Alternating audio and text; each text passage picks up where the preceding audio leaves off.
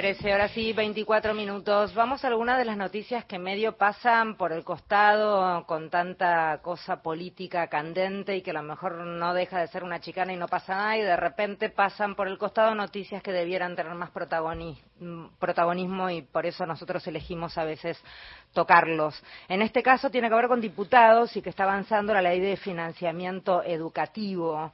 Eh, ¿Qué es esto? Eh, ¿De qué hablamos cuando hablamos de, este avance de financiamiento educativo? Nos lo va a explicar seguro muy bien Marina Jauregui Berri, secretaria general del Sindicato Argentino de Docentes Privados del SADOP. Marina, gracias por atendernos. Federica País te saluda. ¿Cómo va? Hola, Federica, ¿cómo estás? No, muchas gracias. Muchas gracias a ustedes por, por llamar. ¿Qué, qué, de qué hablamos cuando hablamos de ley de financiamiento educativo? ¿A qué nos referimos? Bueno, en realidad eh, este proyecto de ley que hoy se está tratando en la, en la Cámara de Diputados es un proyecto eh, de ley de expansión del financiamiento educativo. Tenemos una ley de financiamiento vigente y la propuesta es eh, llevar, digamos, al, del 6 al 8% este financiamiento que en realidad la, digamos, la importancia que, tiene el ley de financiamiento es que, bueno, que es la que le da la estructura de sostenimiento al modelo educativo dentro del proyecto político nacional y en este caso a una ley que está vigente, que es la ley de, educación nacional. Entonces el proyecto, para mí, una, si tuviera que, decir eh, sintéticamente cuál es la importancia, bueno, eh, es que ese, ese porcentaje del que estamos hablando, pasar del 6 al 8%, hace referencia al Producto Bruto Interno.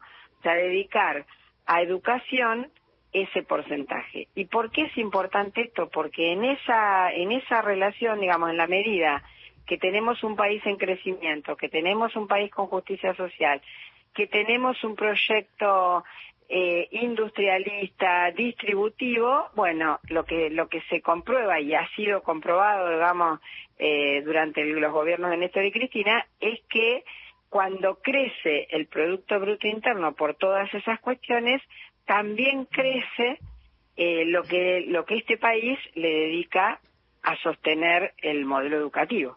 No, puedo evitar, Marina, el, contrastar esto con propuestas de vouchers del otro segmento, si querés, político que hoy está en pugna. ¿Y cuál es la mirada que tenés sobre si, si sabés de lugares donde se haya implementado estos vouchers, cómo son y qué pasaría con eso?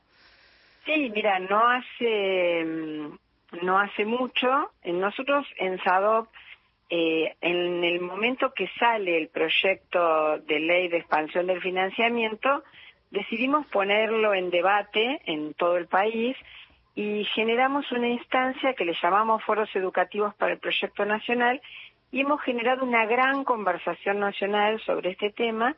Eh, nosotros tenemos seccionales de Ushuaia a La Quiaca, hemos eh, andado el país con esta cuestión y de hecho mañana estamos haciendo un foro y presentando un documento final de toda esa recorrida con el posicionamiento de la organización. En ese contexto y en ese marco eh, tuvimos la oportunidad de presentar a un compañero de, de, un sindicato docente chileno que había venido por un congreso internacional y bueno, ellos nos pudieron contar de qué se trata el tema voucher en Chile, que tiene es una experiencia de más de 20 años, y cuál han sido justamente eh, las consecuencias nefastas para, para la educación en Chile, que ha pasado a ser absolutamente clasista, por estamentos, hay una educación para pobres, una educación para las clases medias y una educación para ricos en Chile, y bueno, y también el arancelamiento universitario, que es otra de las propuestas que hoy está haciendo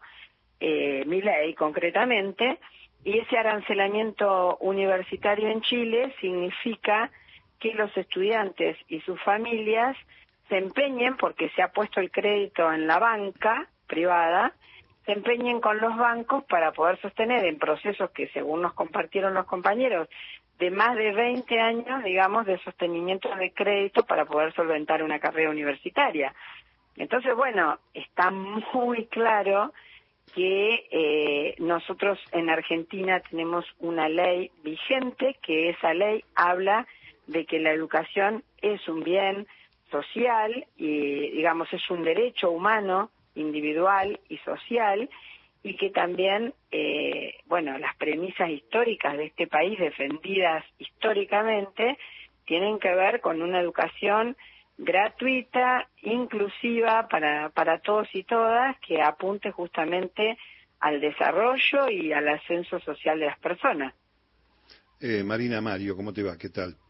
¿Cómo estás? Eh, es cierto, este, uno que conoce algunos datos, eh, hay padres en Chile que no terminaron de pagar su crédito en la universidad y le tienen que empezar a pagar el crédito al hijo. Este, es algo realmente tremendo y tenemos que conocerlo para, para, comparar y cotejar lo que significa la gratuidad. Y además hay que recordar que un punto del PBI es una fortuna, son miles de millones de pesos destinados justamente a áreas específicas.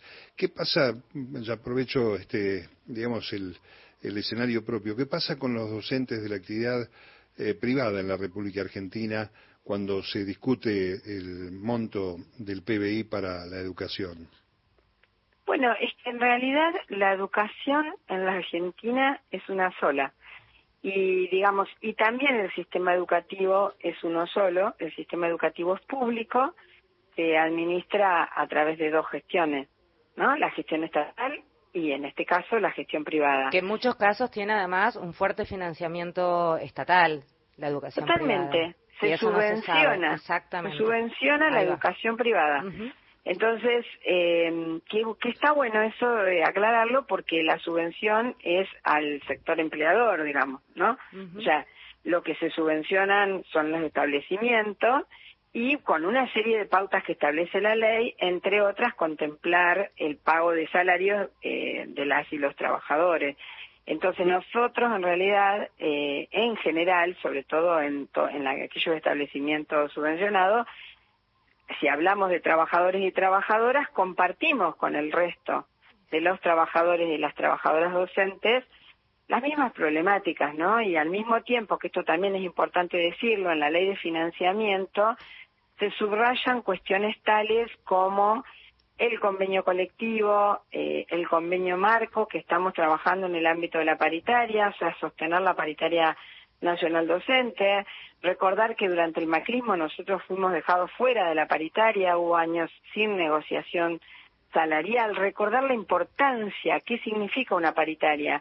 Bueno, sí, nadie puede negar la inflación, nadie puede decir que, que es un perjuicio para el bolsillo de los trabajadores y las trabajadoras, pero lo que sí podemos decir que nos hemos sentado de manera permanente a discutir justamente que los salarios de nuestros compañeros y compañeras docentes estén siempre durante todo este tiempo eh, por encima de la inflación, que fue una de las una de las cuestiones que se acordó. Y también digo, pues sostener esos espacios donde se discuten las mejoras de las condiciones de trabajo, de las condiciones de vida, de las condiciones de salud, de nuestros compañeros y de nuestras compañeras, cuestiones que después de la pandemia, digamos, hay que ponerle un, acento muy especial en el tratamiento. Hay un dato este, en, este, en, esta, en este comentario que es este, fundamental, que está siempre el Estado, este Estado que quieren hacernos esconder debajo de la alfombra, achicar y reducir, está siempre, ¿no? En la asistencia, en la discusión paritaria, en la asistencia a los trabajadores este, por un lado, pero también a los empresarios privados. Este, un circuito que creo que también hay que establecer cuando la gente cree que el Estado no lo ayuda, no está en ningún lado y el Estado está siempre, ¿no? Es que en realidad el Estado está siempre. Em, depende, digamos, al, servicio de, de, quienes, pero el Estado está siempre. Marina, Perdón, redondeemos, redondea el concepto, por favor, y, te hago la última cortita. No, no, no, está bien. Es decir esto, ¿no? Que lo importante es un Estado presente en el marco de un proyecto de justicia social, que eso es lo que nosotros defendemos. Em, destacar que en el recinto, con, con, esta, con esta votación en diputados, con este debate en diputados, lo que estoy leyendo aquí es que el PRO tenía mucha resistencia y que los libertarios ni siquiera fueron. ¿Esto es correcto? Bueno, todavía, digamos, nosotros en realidad lo que lo que hicimos fue asistir a la comisión de educación. Este, está en esa instancia la, la cuestión, ¿no? en la Comisión de Educación eh, y bueno, y, digamos hubo un dictamen de la Comisión de Educación posterior al debate, pero bueno, sí, eh, a ver, acá lo importante es que más allá de las asistencias o no, está claro que hoy estamos frente a la discusión de dos proyectos, esto es muy claro, y a mí me parece que más allá de discutir personas, lo que hay que discutir son los contenidos de estos posicionamientos. Por eso yo agradezco esta invitación porque es la posibilidad de conversar cercanamente con nuestro pueblo, eh, bueno, qué pensamos unos y otros de la educación porque no estaríamos pensando lo mismo y por qué defendemos nosotros una educación pública de calidad para todos y para todas, porque además sabemos yo soy primera generación de universitario en mi familia y sabemos que esa, esa posibilidad justamente la está dando un Estado presente y la está dando una educación inclusiva. Y de hecho esto que yo digo eh, le está pasando a la mayoría de los pibes y las pibas que están egresando de un montón de universidades acá cerquita nomás en el conurbano eh, donde bueno pueden tener sueños y pueden tener esperanza y pueden formarse en robóticas, en un montón de ingenierías, en eh, que perfilan lo que lo que va lo que puede ser el futuro de, de este país, ¿no? Marina, gracias por hablar con nosotros. No, a ustedes, un abrazo. Marina Jauregui Berres, quien hablaba, secretaria general del Sindicato Argentino de Docentes Privados, el SADOP.